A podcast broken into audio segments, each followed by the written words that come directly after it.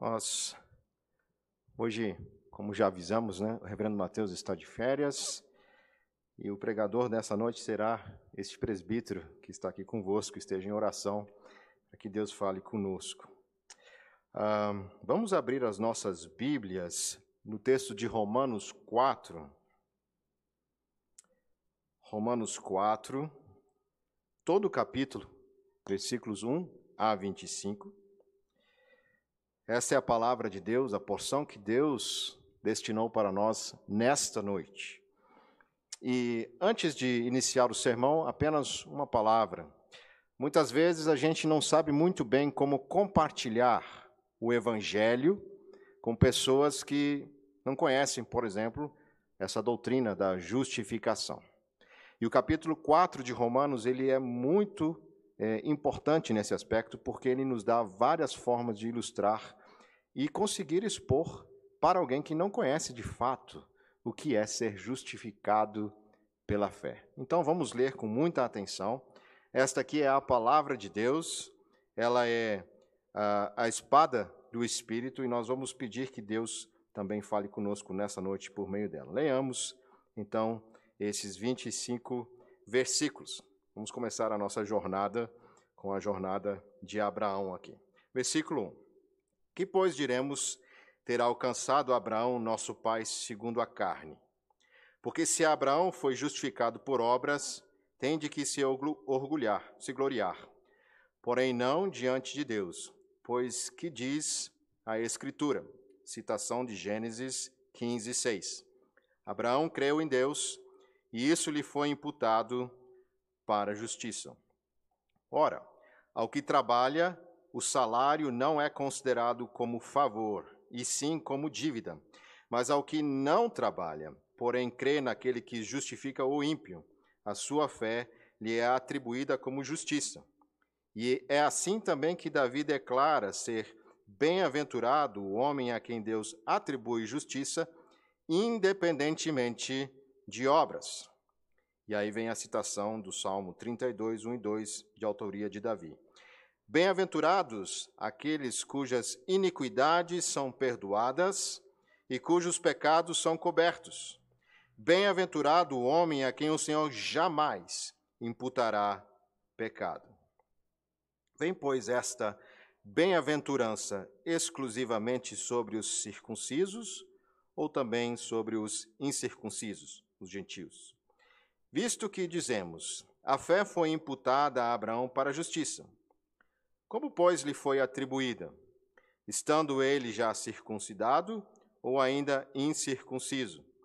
Não no regime da circuncisão, e sim quando incircunciso.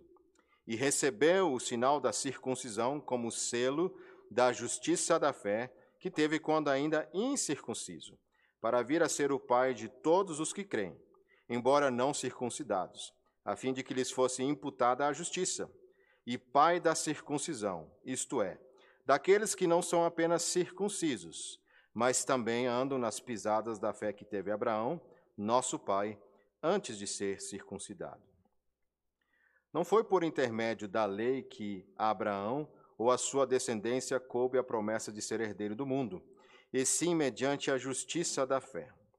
Pois se os que da lei, pois se os da lei é que são os herdeiros, anula-se a fé e cancela-se a promessa. Porque a lei suscita ira, mas onde não há lei, também não há transgressão.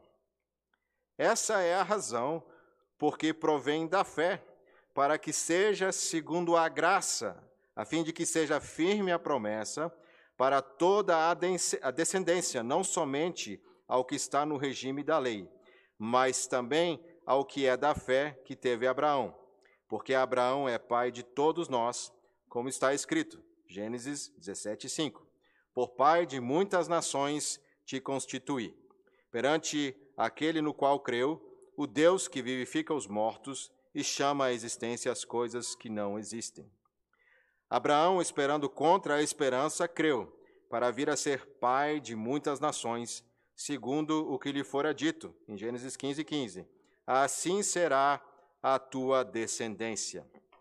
E sem enfraquecer na fé, embora levasse em conta o seu próprio corpo amortecido, sendo já de cem anos, e a idade avançada de Sara, não duvidou por incredulidade da promessa de Deus, mas pela fé se fortaleceu, dando glória a Deus, estando plenamente convicto de que ele era poderoso para cumprir o que prometera. Por isso, pelo que isso lhe foi também imputado para justiça. E não somente por causa dele está escrito que lhe foi levado em conta, mas também por nossa causa, posto que a nós igualmente nos será imputado, a saber, a nós que cremos naquele que ressuscitou dentre os mortos a Jesus nosso Senhor, o qual foi entregue por causa das nossas transgressões e ressuscitou por causa da nossa justificação. Até aqui a palavra do nosso Deus. Oremos mais uma vez. Senhor Deus, nós estamos diante da tua palavra, Senhor. Palavra inspirada por ti, inerrante, e nós te pedimos que pelo teu Santo Espírito, o mesmo, Senhor, que inspirou cada uma dessas palavras, também esteja iluminando, Senhor, os nossos entendimentos para a compreensão, para a adoração do teu nome e para a nossa fé completa em Jesus Cristo. É em nome dele que oramos. Amém. Queridos irmãos, uh, já contei essa ilustração aqui, mas pensando em outras ilustrações, não encontrei outra melhor senão essa novamente de uma certa visita pastoral, há muitos anos que tive a oportunidade de fazer, a uma senhora no seu leito de morte. E ela era membro da igreja há muito tempo, não de uma igreja aqui de Brasília. E aí, naquele momento que tive com ela, naquele último momento que tive com ela, eu fiz algumas perguntas. Após perguntar como ela estava, a situação, e aí fiz a seguinte pergunta: A irmã está preparada para encontrar-se com o Senhor? E a resposta dela foi sim. Mas essa resposta ainda não é suficiente, precisava-se investigar mais, e assim a gente precisa fazer conosco. Então, por que a senhora acha que está preparada? E ela começou então a dar uma lista de coisas nobres, coisas, virtudes cristãs, inclusive que educou bem os seus filhos no caminho do Senhor, que frequentava bem os cultos, que sempre foi assídua nos trabalhos da igreja, e várias coisas. E eu confesso, irmãos, que aquela resposta me deixou muito triste, porque era uma senhora que há anos era muito frequente na igreja assídua. Sempre ela estava lá, vibrante, mas a resposta dela foi uma resposta de alguém que talvez não entendeu claramente o que é sermos salvos na justiça de Cristo Jesus. E eu tive a oportunidade, junto com outro irmão lá também, de mais uma vez expor o Evangelho. Mais uma vez, colocar claramente Cristo crucificado diante dos seus olhos. E assim esperamos que ela tenha verdadeiramente encontrado o Senhor. No que nós vimos hoje, nesse texto de Romanos 4, é algo que vai nos levar a entender exatamente a seriedade do nosso encontro com o nosso Senhor. Seja agora, ou seja na eternidade, nós precisamos entender como vamos estar diante dele. Então, em resumo, hoje nós vamos ver que a única forma de sermos salvos da condenação eterna é por meio da obra de Jesus e que nos apropriamos dessa verdade por meio da fé. Mais uma vez, hoje todos nós vamos ver que existe apenas uma única forma de sermos libertos da condenação eterna e que esta única forma é por meio da obra de Jesus Cristo. E assim nos apropriamos dessa verdade por meio da fé.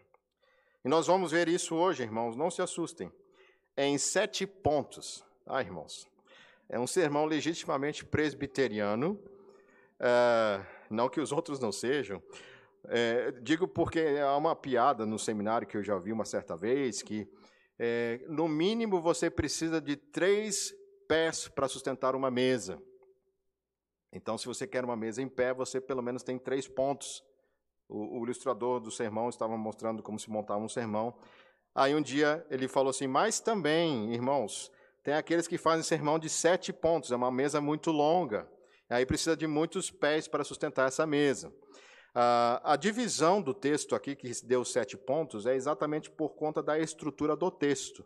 Então, tem várias formas de dividir o texto. E eu espero, irmãos, que, embora sejam sete pontos, seja um, um, um rodízio muito delicioso da palavra de Deus que nos faça é, nos deleitar com aquilo que nós vamos ver aqui. Então, nós vamos ver os seguintes pontos, e se os irmãos perceberam na minha leitura, eu fiz algumas pausas que têm a ver exatamente onde tem uma quebra entre um ponto e outro. O primeiro ponto se chama a justificação de Abraão. Todos eles que começam com a justificação. A justificação de Abraão, versos 1 a 3. No segundo ponto, a justificação do ímpio, versos 4 a 8. A justificação não depende da circuncisão, versos 9 a 12. A justificação não depende das obras da lei, versos 13 a 15. A justificação é segundo a graça divina, versos 16 e 17.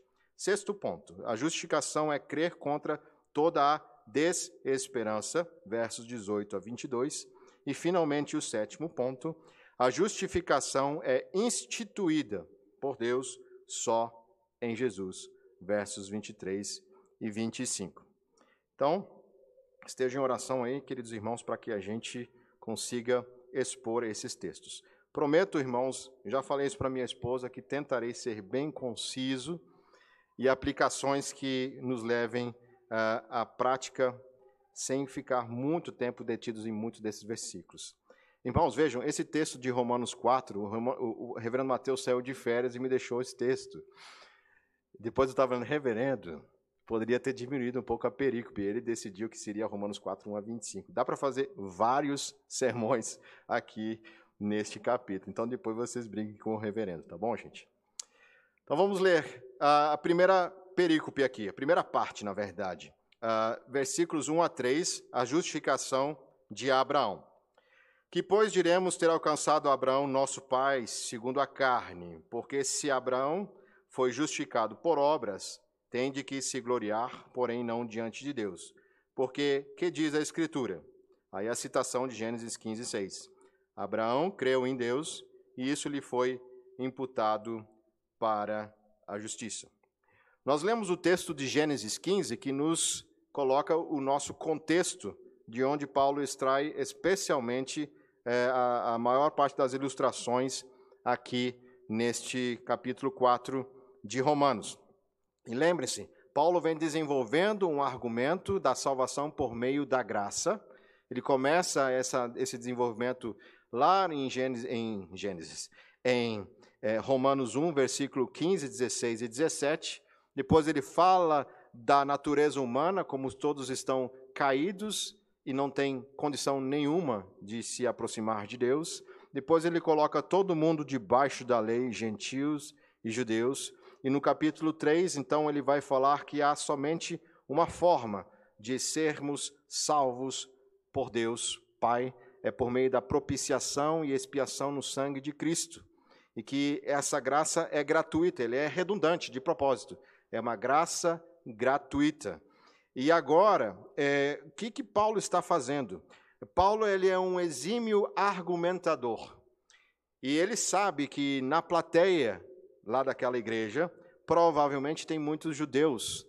E ele vai fazer o seguinte agora: ele vai dizer, olha, se vocês ainda não estão convencidos de forma suficiente de que nós somos de fato justificados pela fé, e que isso é por meio da graça, e que isso não é novidade, eu vou mostrar para vocês agora no capítulo 4, na verdade não era capítulo, né? Vou mostrar agora ah, que nós temos pelo menos dois exemplos no Antigo Testamento, ou nas escrituras que eles tinham, porque ainda nem existia o Novo Testamento, ele estava sendo produzido, sobre dois personagens ilustres que todo judeu consideraria: Abraão e Davi. Afinal, vejam, no início de Romanos Paulo vai dizer que ele tinha a pretensão de apresentar o evangelho segundo os profetas.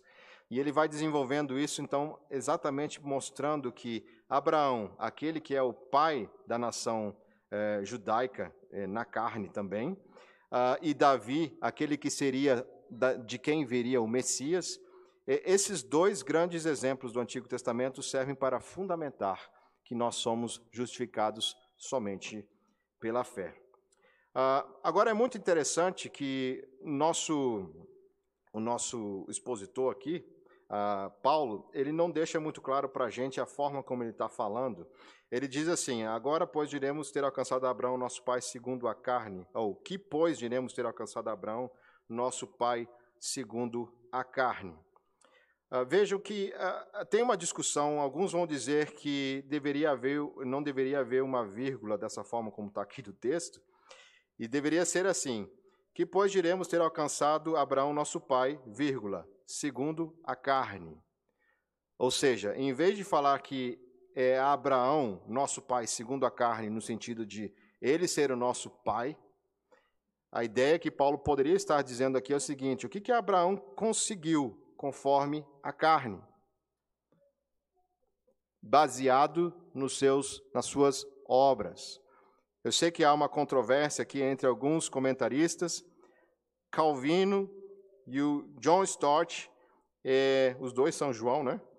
É, eles dizem que aqui Abraão é o pai segundo a carne mesmo, no sentido de pai da nação.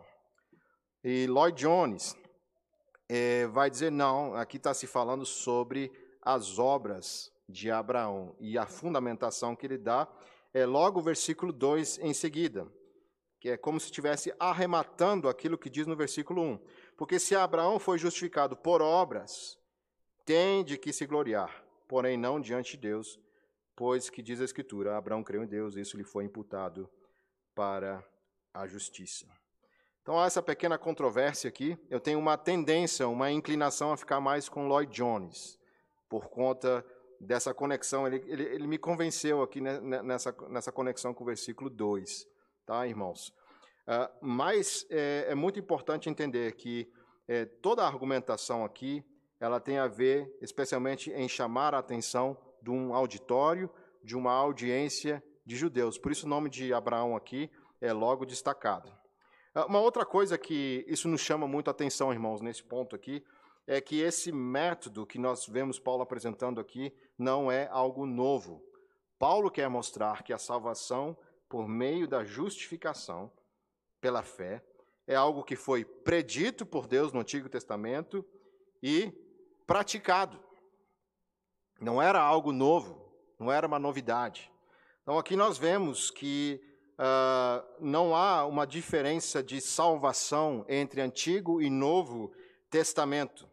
Há só uma aliança da graça. Há só um Salvador. Existem diferentes meios de administrar a graça no Antigo e no Novo Testamento, mas há só um caminho. Uh, e por isso nós devemos fazer uma breve aplicação sobre o Antigo Testamento aqui. Muitos crentes valorizam apenas o Novo Testamento. Falam em sola Escritura, mas enfatizam muito mais o Novo Testamento do que o Antigo Testamento. Quantos de nós colocamos em nossa dieta o Antigo Testamento? em nossas leituras? Será que a gente só recorre ao antigo, ao, ao novo? Ou o antigo é apenas aquilo mais que a gente usa para contar histórias para as crianças? Ou realmente a gente enxerga a importância ali da palavra de Deus sendo revelada? Afinal, só nesse texto aqui de Romanos 4, várias vezes, Paulo faz menção ao Antigo Testamento. E outra coisa que nos chama a atenção aqui é quando ele cita João, é, Gênesis 15, versículo 6. Abraão creu em Deus. O que significa esse crer aqui? O crer aqui não é meramente algo intelectual, embora inclua a nossa intelectualidade. Veja que Paulo está necessariamente nos persuadindo. Ele está tentando levar ao convencimento da nossa é, razão nos levar cativos ao entendimento de que isso aqui, de fato, é palavra de Deus. Até nós cantamos aqui no primeiro hino, né, que Deus nos persuade por meio da obra de Cristo, a nos achegarmos a Ele.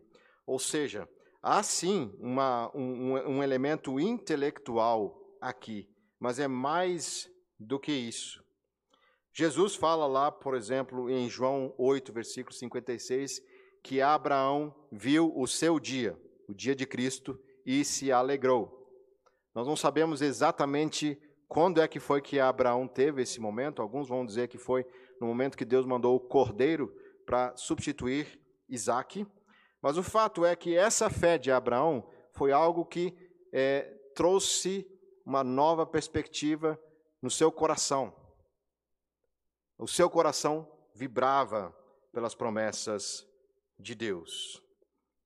E por fim, a última palavra mais importante aqui desse texto, repetida 11 vezes, a palavra imputado, imputação, que na nossa revista e atualizada não é traduzida sempre da mesma forma, mas é, na revista e corrigida está. Várias vezes a palavra imputado, a nossa revista e atualizada coloca considerado, atribuído, mas sempre é o mesmo termo. A palavra imputado, aqui ela tem dois aspectos. Ela aparece no aspecto comercial, numa dívida que a gente vai ver no, no, na perícope seguinte, e no aspecto legal, é, forense, ou seja, uma dívida que é paga e um juiz que declara alguém justo. Então, nós temos esses dois aspectos aqui. É colocar isso na conta de alguém. Uh, nós temos um texto, a gente não vai abrir para ganhar tempo, em Filemão 1, versículo 18, Paulo diz: Credite na minha conta se Onésimo é, causou algum dano a você. Essa palavra acredita na minha conta é imputar. Uh, uma outra vez que aparece termo que a gente tira lá de é, Salmo 32, citado ali, e a gente faz uma busca no Antigo Testamento, num texto correspondente, está lá em 1 Samuel 1,13, muito interessante, quando o sacerdote vê Ana orando e ela estava balbuciando, e aí o sacerdote Eli diz: Essa mulher está doida, está bêbada. E o texto ali diz que é, Eli imputou esta imagem a Ana. Ou seja, ela não era aquilo, mas ele fez uma imputação, ele considerou aquela mulher como se fosse assim. Então, ah, isso mostra que, de fato, a palavra imputar, ela significa considerar o estado de alguém, não a natureza, mas aquele estado que a gente diz num sentido de uh, alguém que está tendo uma atribuição de algo, que a gente vai ver agora exatamente no nosso próximo ponto. Veja só uh, nos versículos seguintes, como foram então Abraão e, Davi justificados. Versículos 4 a 8. Observem aqui que, que as palavras atribuída e atribui deveriam estar traduzidas como é, justificado, ok? Ora, ao que trabalha, versículo 4, o salário não é considerado como favor, e sim como dívida. Mas ao que não trabalha, porém crê naquele que justifica o ímpio, a sua fé lhe é atribuída, ou, justi... ou justificada, como justiça ou aliás, perdão, imputada como justiça.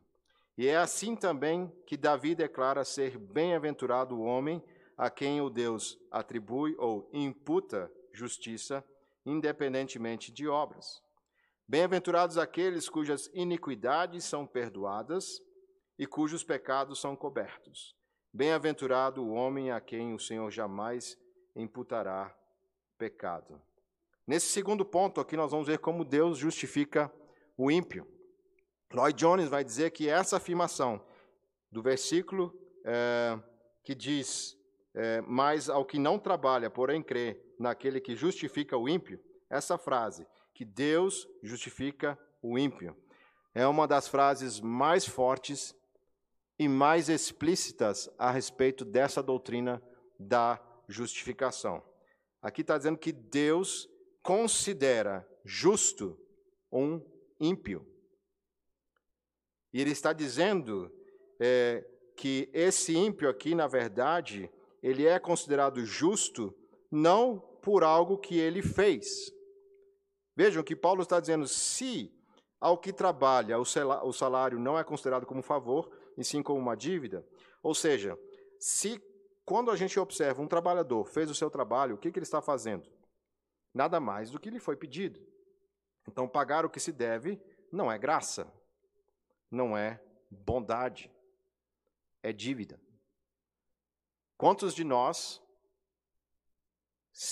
quantos de nós, sejam bem sinceros, se na hora de vir o seu pagamento do salário vier alguma coisa um pouco divergente daquilo que vem na sua folha de pagamento, alguma coisa um pouco diferente, menos, geralmente menos. Quando vem mais, aí nós temos a tentação de não falar, né? Temos que ser honestos. Mas se viesse menos, nós imediatamente iríamos perguntar: o que é isso aqui no meu, no meu pagamento? Está faltando alguma coisa aqui. Porque você vai baseado nesse argumento do apóstolo. É justo? Esse é o seu salário? Não há nada de errado perguntar o que aconteceu. Então, uh, pagar uma dívida não é graça, não é bondade. E veja que Paulo está argumentando aqui, mostrando exatamente que nós, diante de Deus, somos justificados, somos considerados justos exatamente sem as obras. Irmãos, quando Deus nos salva, quando nós somos perdoados, justificados, não é porque nós merecemos qualquer coisa da parte de Deus. E vejam o que é o mais chocante aqui. Vejam logo lá no finalzinho do versículo 6. Ali diz assim que, é, que Davi declara ser bem-aventurado o homem a quem Deus atribui justiça, ou imputa justiça. Veja a palavra que vem ali. Independentemente de obras. Essa palavra, se procurarmos em outros textos das Escrituras, ela vai aparecer, por exemplo, quando Jesus fala da casa sem alicerce. É exatamente a mesma palavra que está sendo utilizada aqui. E Jesus usa mais uma vez isso lá em João 15, versículo 5. Sem mim, nada, independentemente de mim, fora de mim, vocês não podem fazer nada. E aqui está dito que Deus atribui justiça sem considerar nada, nenhum fundamento, nadinha. E a gente vai ver exatamente isso é, daqui a pouco. Algumas aplicações aqui. Vejam que nós temos um Deus santo e somente Ele é quem pode justificar um ímpio, que pode considerar um ímpio. Como é que Deus nos justifica?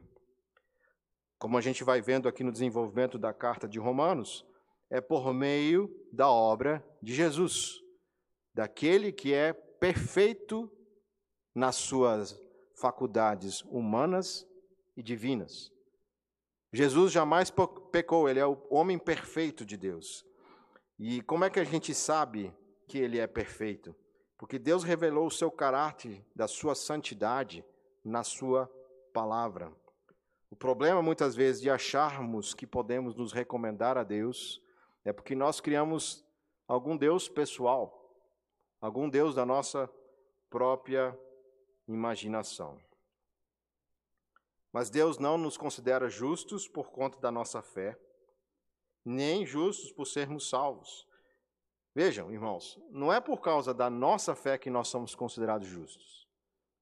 Não é por causa é, de qualquer coisa que viemos, venhamos a fazer que nós vamos ser considerados justos diante de Deus.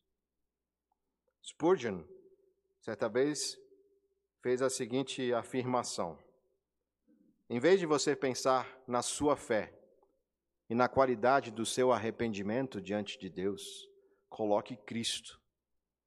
É isso que lhe faz ser aceito na presença de Deus. Coloque Jesus no lugar da sua fé. Coloque Jesus no seu arrependimento. Mas eu não tenho fé suficiente, a minha fé é pequena, o meu arrependimento não é perfeito. E nunca será. Nosso arrependimento nunca será perfeito, a nossa fé nunca será perfeita. Mas o nosso Senhor Jesus Cristo, ele é perfeito. E Deus considera a vida perfeita dele como nosso, como nossa vida perfeita. Então, como é que nós devemos ficar diante disso? A perícope seguinte tem o título: A justificação não depende da circuncisão. É muito interessante, né? Depois que Paulo estabelece isso, é mais ou menos como se alguém dissesse: tá, mas nem um pouquinho, nadinha, não posso fazer nada, a circuncisão não tem valor nenhum. E, e, e o apóstolo é, é muito interessante porque ele pega exatamente esse texto aqui de Gênesis 15 e coloca a, a ideia da circuncisão é, exatamente separada da justificação pela fé. Notem aqui o que, que ele vai dizer. Ó. Vem, pois, essa bem-aventurança exclusivamente sobre os circuncisos ou também sobre os incircuncisos, visto que dizemos, a fé foi imputada a Abraão para a justiça. Como, pois, lhe foi atribuída ou imputada? Estando ele já circuncidado ou ainda incircunciso? Lembrem-se, irmãos, na linha do tempo, em Gênesis 15, Deus aparece a Abraão e lhe faz uma promessa. Em Gênesis 17, 14 anos depois, Deus explica um pouco mais a respeito dessa aliança. E lá em Gênesis 17 que ele estabelece a circuncisão. Então, Paulo está usando uma argumentação que é a seguinte: Abraão, quando Deus diz que isso lhe foi imputado para justiça, ele não tinha sido circuncidado. E além, do, além disso, só 14 anos depois é que ele recebeu este sinal. Veja lá o versículo 11. E recebeu o sinal da circuncisão como selo da justiça da fé. Podia ter colocado aqui, 14 anos depois, que teve quando ainda incircunciso, para vir ser o pai de todos os que creem, embora não circuncidados, a fim de que lhe fosse imputada a justiça. E pai da circuncisão, isto é, daqueles que não são apenas circuncisos, mas também andam nas pisadas da fé que teve Abraão, nosso pai, antes de ser circuncidado. Então, notem aqui que Paulo está dizendo o seguinte: olha, é pela graça, somente pela imputação. Ele vai usar a palavra graça daqui a pouco. Mas ele quer convencer por todos os lados, dizendo que nem um pequeno sinal como a circuncisão tem contribuição para a nossa salvação. Então ele está dizendo que há justificação sem circuncisão. Não é necessário nenhum sinal externo para a nossa salvação. Uma aplicação que Lloyd Jones faz aqui é que ele diz assim: olha, vejam como Paulo é paciente, porque ele, ele vai explicando, vai até as minúcias é, da preocupação que ele pode ter com alguns daqueles ali da plateia ou dos seus leitores que não estão entendendo muito bem o que é a justificação pela fé e o papel da circuncisão. E ele diz assim: da mesma forma, nós devemos ser pacientes para explicar as verdades da fé para muitos daqueles que muitas vezes têm dificuldade. E ele mostra como Paulo tem um trabalho pastoral aqui. Mas outra coisa que a gente percebe ao levantar esse argumento da circuncisão é que o homem está sempre ansioso por reivindicar um diminuto crédito. É como se a gente sempre precisasse fazer alguma coisa para ser aceito diante de Deus. Ou achar que essas coisas são, de fato, um benefício para nós que nos garante a salvação. Uma aplicação para os nossos dias. Ah, eu nasci numa família cristã.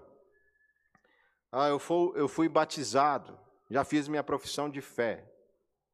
Uma pergunta que a gente faz de vez em quando para uh, aqueles que vão fazer profissão de fé e batismo é a seguinte: é uma pergunta que a gente não deseja que isso aconteça para ninguém, tá? Mas é uma pergunta que é vital, necessariamente. Se depois desse, desse exame de profissão de fé e batismo, não der tempo para você voltar aqui para a igreja para ser batizado à noite, vamos dizer, aconteceu uma tragédia, você foi atropelado, isso impede de você ser salvo? Porque você não foi batizado? Não. Essa é a resposta. Por quê?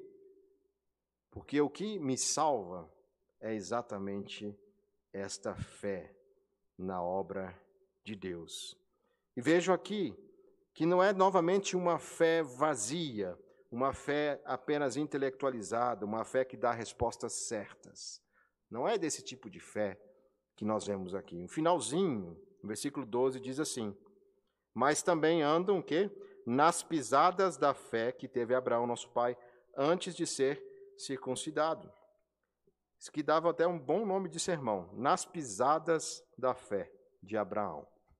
Depois eu me arrependi, devia ter usado isso daqui, mas uh, a ideia aqui é que, embora essa fé ela seja é, uma fé que aponte para algo que nós não fazemos absolutamente nada, ela não é uma fé no sentido vazio, não é uma fé antinomiana, que significa eu creio em Deus, mas não preciso me preocupar com a sua palavra, não, me não preciso me preocupar com aquilo que ele me diz para viver como vida cristã, não como meio para ser salvo, mas como princípio de vida.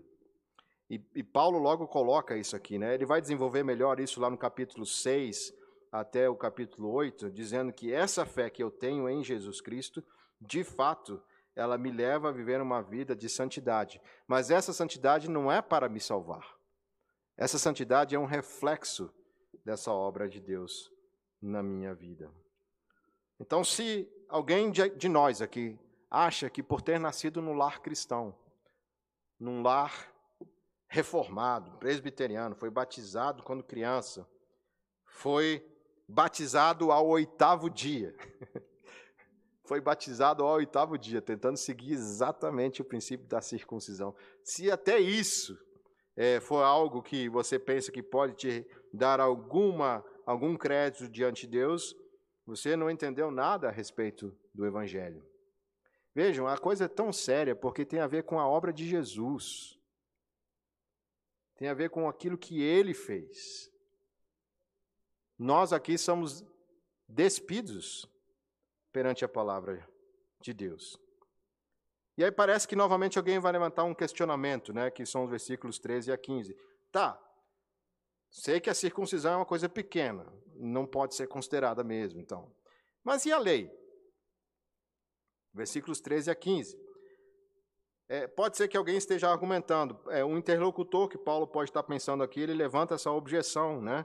Então ele acabou de tratar da circuncisão e agora ele vai tratar da lei.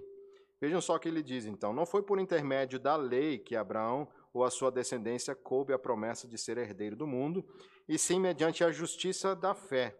Pois se os da lei é que são herdeiros, anula-se a fé e cancela-se a promessa porque a lei suscita a ira, no caso, a ira de Deus. Mas onde não há lei, também não há transgressão. Então a promessa não poderia, Paulo está dizendo o seguinte: a promessa não poderia depender da obediência de alguém à lei. Porque se dependesse da obediência alguém à lei, essa promessa seria vazia. Ninguém receberia as bênçãos dessa promessa. Por isso que precisa ser mediante a fé. Lembram, Paulo vem argumentando: todos pecaram e estão destituídos da glória de Deus.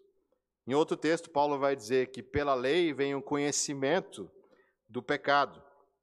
Lloyd Jones vai dizer: a lei sempre está interessada em obras e efeitos. Então vejam, não é possível que alguém venha viver de uma maneira perfeita para receber as promessas que Deus deu. Deus deu uma promessa para Abraão dizendo: Olha, você vai ser o pai da fé de uma grande nação ou de muitas nações. Mas se isso fosse condicionado à obediência à lei, jamais isso seria possível. Isso só foi possível porque Deus prometeu que por conta daquela semente, que Paulo vai explicar lá em Gálatas 3, que viria de Abraão, nasceria o Messias, Jesus Cristo. É por isso que não é por conta da lei também. Então, sem circuncisão, sem lei, como então podemos ser salvos? E aí nós vamos para o nosso ponto seguinte. A justificação é segundo a graça divina, versículos 16 e 17. Vejam, é, agora aqui é, Paulo vai pular lá para Gênesis 17 e vai argumentar um pouco em cima desse outro capítulo. Ele vai dizer assim: essa é a razão porque provém da fé, para que seja segundo a graça. Parece aqui que ele está fazendo uma contraposição lá com aquele início do capítulo, quando ele fala segundo a carne. E aqui ele está dizendo segundo a graça, a fim de que seja firme. Ou, ou seja, se não for pela graça, vai ser como aquela música que a gente canta aqui: o meu ser é vacilante. Nós não permanecemos firmes, nós somos inconstantes no nosso amor a Deus, na nossa vida com Deus. Mas na graça, ela está firmada, porque ela é uma obra de Deus. Ele continua dizendo: é, para toda a descendência, não somente a que está no regime da lei, mas também ao que é da fé que teve Abraão. Porque Abraão é pai de todos nós, como está escrito: por pai de muitas nações te constituí, incluindo nós aqui, os gentios. Perante aquele no qual creu, o Deus que vivifica os mortos e chama à existência as coisas que não existem. é uma coisa fantástica quando nós lemos a definição de graça que ele coloca aqui.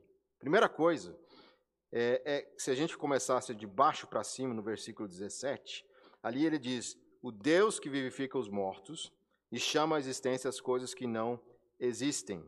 E mais para frente ele vai falar que é o Deus que é poderoso para dar aquilo mesmo que ele promete. Primeiro conceito que a gente tem aqui é que a graça de Deus não é apenas um desejo divino. As pessoas acham que Deus tem apenas um desejo de salvar as pessoas pela graça. É muito mais do que um desejo, é algo concreto, é algo que de fato salva, não é hipotético. A morte de Jesus Cristo na cruz, o plano de salvação de Deus, não é uma hipótese que poderia dar certo por meio de Jesus. E aí nós temos que fazer uma afirmação que é daquelas afirmações divisora de águas. A morte de Jesus na cruz não foi uma tentativa de salvar o pecador.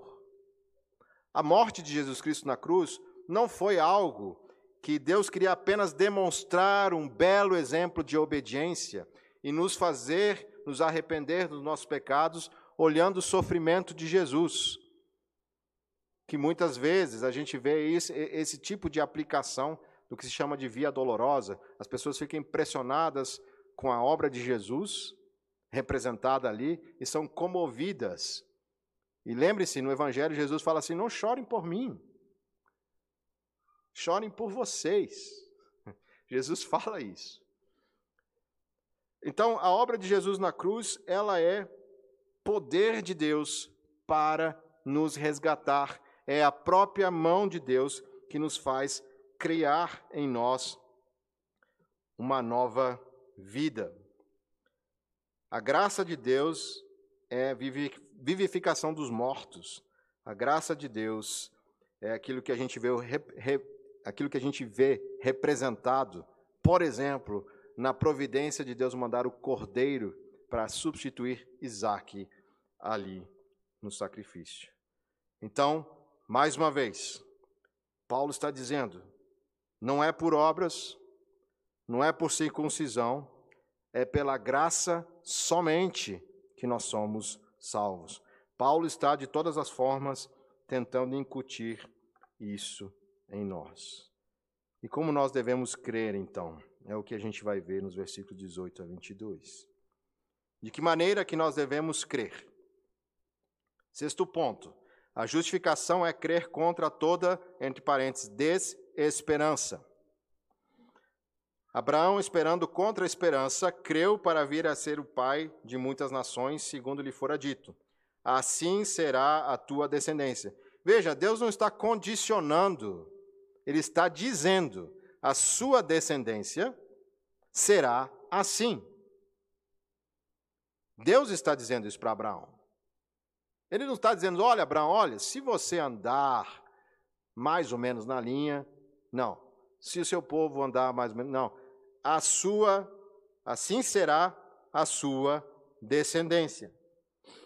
Agora, qual é o contexto onde Deus está falando isso? Se vocês prestaram bem atenção no texto de Gênesis 15, Abraão com 100 anos,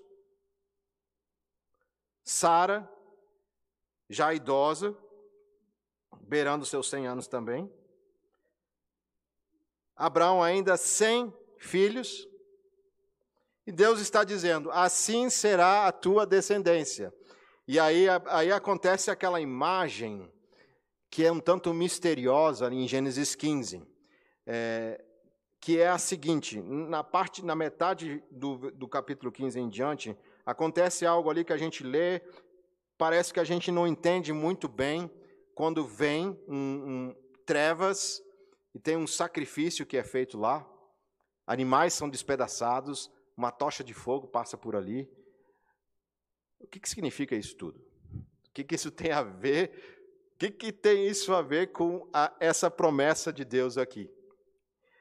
Que Deus estava dando essa certeza para a, a fé de Abraão crer contra toda esperança. Lembre-se, idoso, ambos, ele e a esposa, sem filhos, e ele dizendo, dizendo: Olha, sua descendência vai ser como a areia do mar. Duas ilustrações: como a areia do mar e como as estrelas do céu. Não é impressionante alguém nessa idade, nessas condições, e Deus dando essas promessas? É, então vejam, é, em Gênesis 15, é, eu não vou abrir por conta do tempo, depois vocês podem ler, mas eu vou tentar resumir. Acontece o seguinte: Deus diz o seguinte: olha, aliás, Abraão pergunta, Senhor, como eu vou saber que de fato isso vai acontecer? Senhor, como eu posso ter certeza que essas coisas de fato vão ser realizadas. E aí Deus faz o seguinte: Deus manda é, Abraão partir alguns animais ao meio, e ele parte esses animais no meio, e aí ele coloca um de frente para o outro. O texto diz que eles ficam emparelhados, um de frente para o outro. E aí depois disso, o que acontece? Abraão cai num sono profundo. E aí Deus passa no meio daqueles pedaços, numa tocha, consumindo aquilo tudo. Aí você vê que coisa esquisita, o que, que isso tem a ver, a resposta de Deus para uma pergunta de como é que eu vou saber que Deus vai cumprir isso e Deus faz isso.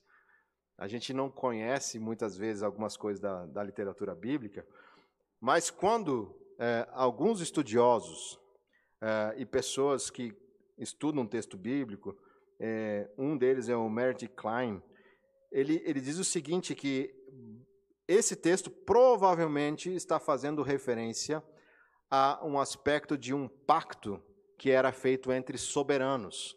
Como funcionava um pacto naquele povo é, da região semita ali, naquela região lá? Eles faziam o seguinte: dois soberanos se aproximavam e colocavam os seus é, as suas cláusulas e faziam um pacto, uma aliança. E aí eles partiam os animais no meio e os, cada um passava no meio, passava um, depois passava o outro, para dizer o seguinte, que se um de nós não cumprir com esse pacto, então é isso que vai acontecer com a parte que não for fiel. Ou seja, o seu pescoço vai ser cortado. É melhor então você de fato cumprir com a sua parte do seu pacto. Agora que interessante, o que, que acontece aqui? Abraão faz esses animais partidos. Aí o que acontece? Ele pega no sono, diz que Deus manda um sono profundo para ele. E quem é que passa no meio? Deus. E quem mais? Quem mais passa no meio, gente? Ninguém. Só Deus. Talvez, irmãos, não está no texto bíblico. Eu não sou o Espírito Santo. Tá, irmãos? Não sou o Espírito Santo. Mas isso pode estar fazendo uma alusão à morte de Jesus Cristo na cruz, que foi despedaçado e partido. E só Ele, e ninguém mais, para cumprir as duas partes do pacto: verdadeiro homem, perfeito, e verdadeiro Deus. Para me resgatar da ira divina que só Ele mesmo poderia me resgatar.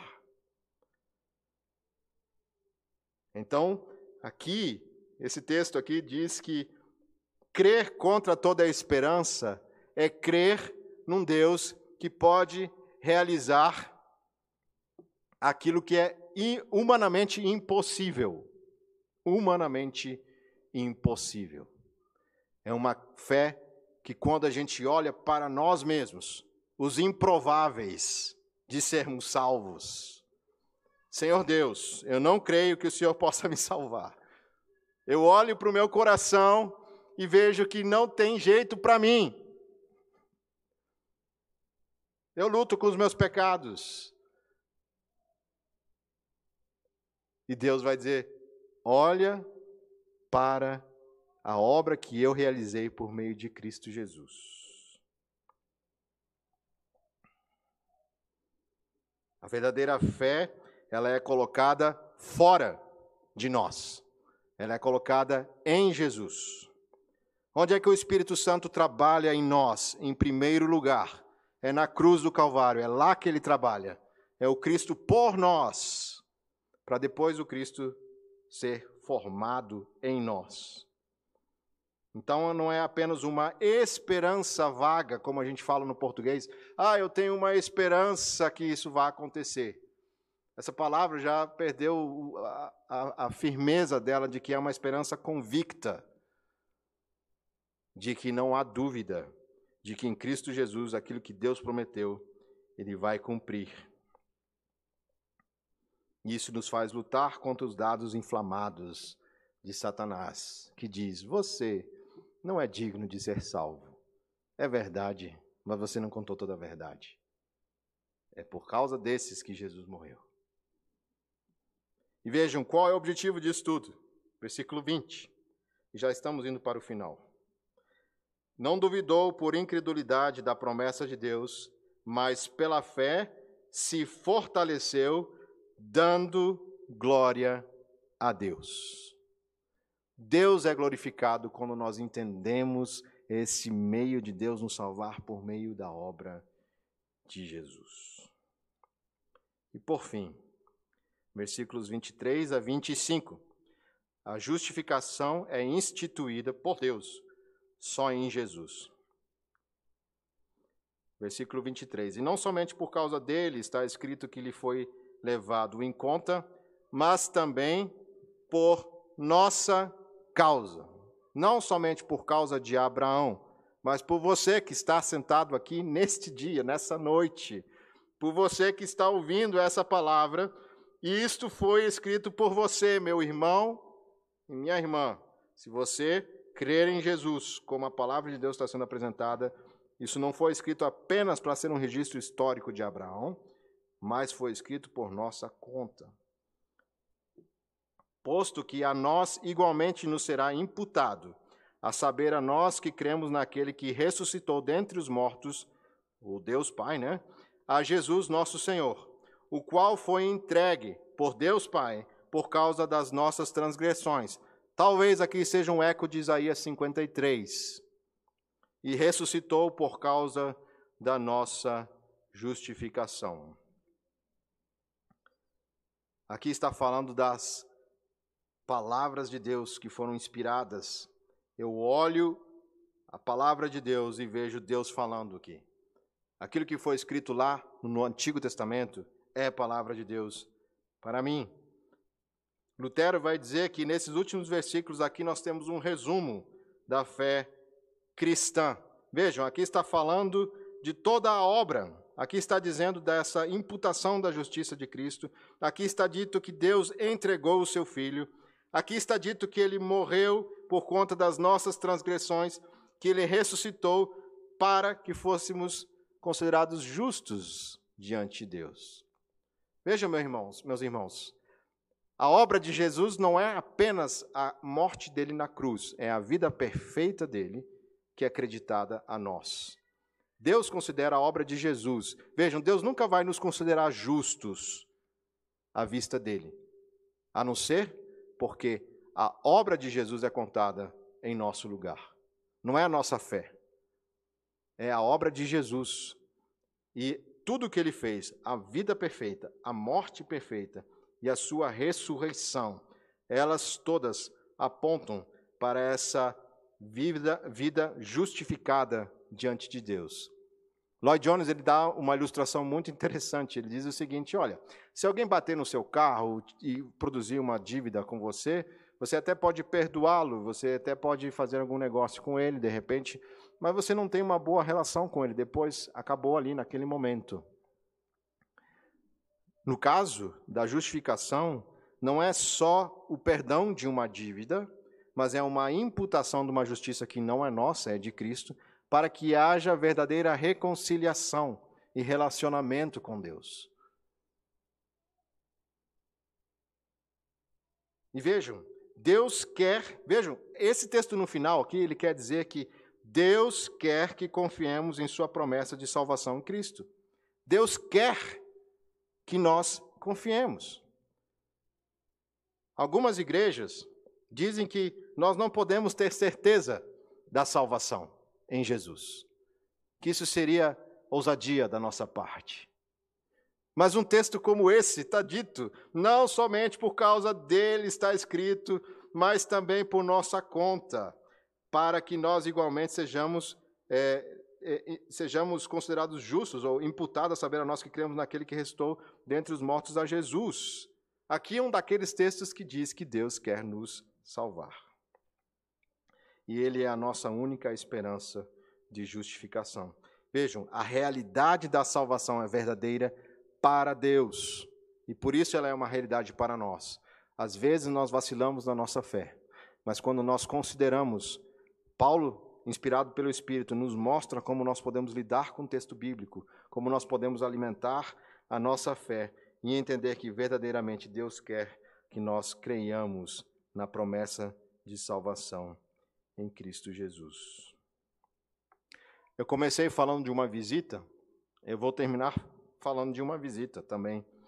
E nessa, nesse caso não foi bem uma visita pastoral, foi a visita à, à minha avó, mãe da minha mãe, há muitos anos, em 93.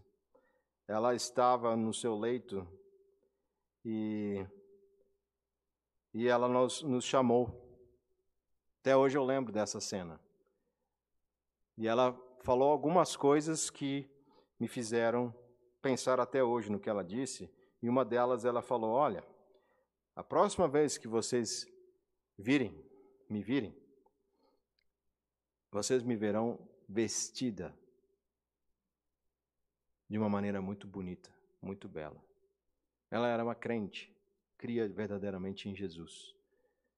E minha avó não tinha muita instrução mas ela tinha certeza de que o que Jesus fez por ela era suficiente para salvá-la. E o fato dela ter dito que a próxima vez que nós a veríamos, ela estaria vestida com uma nova veste, de certa maneira nos faz lembrar desse princípio de que nós somos revestidos por Cristo Jesus. Então, nesse texto aqui está um, teste, um teste para que a gente saiba o que de fato é ser um cristão. Para o crente fraco, aqui está um suplemento da fé. Para o crente médio, aqui está um energético espiritual. Leia, medite nessas riquezas da palavra de Deus. Para o crente forte, se é que a gente pode falar, né? Isso aqui fortalece, é uma garantia daquilo que cremos e para os amigos do Evangelho. Como a gente ouviu hoje de manhã aqui pelo reverendo Quaresma, não existe meio termo. Se você está aqui nesta noite, amigo do Evangelho, gosta de Jesus, aqui está a verdade. Sem Cristo, Deus é teu inimigo. Não há chance de ser considerado justo, mas sim ímpio, condenado e sem recurso só por meio de Jesus. Mas, ao mesmo tempo, se há algum incrédulo aqui, aqui está a sua esperança. Deus justifica pessoas pecadoras como nós, pessoas improváveis, como você. E Deus justifica imediatamente.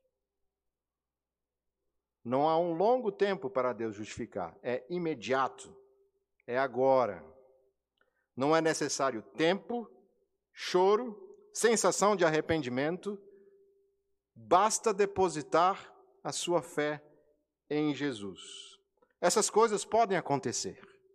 Podemos chorar por nossos pecados, podemos nos arrepender, mas não são essas coisas que nos fazem aceitáveis diante de Deus. Não coloque o seu muro, a sua escada no muro errado, que no final você percebeu que você se apoiou num local que não pode te sustentar. Por isso, meus queridos, não é porque alguém levantou a mão, porque alguém veio para frente.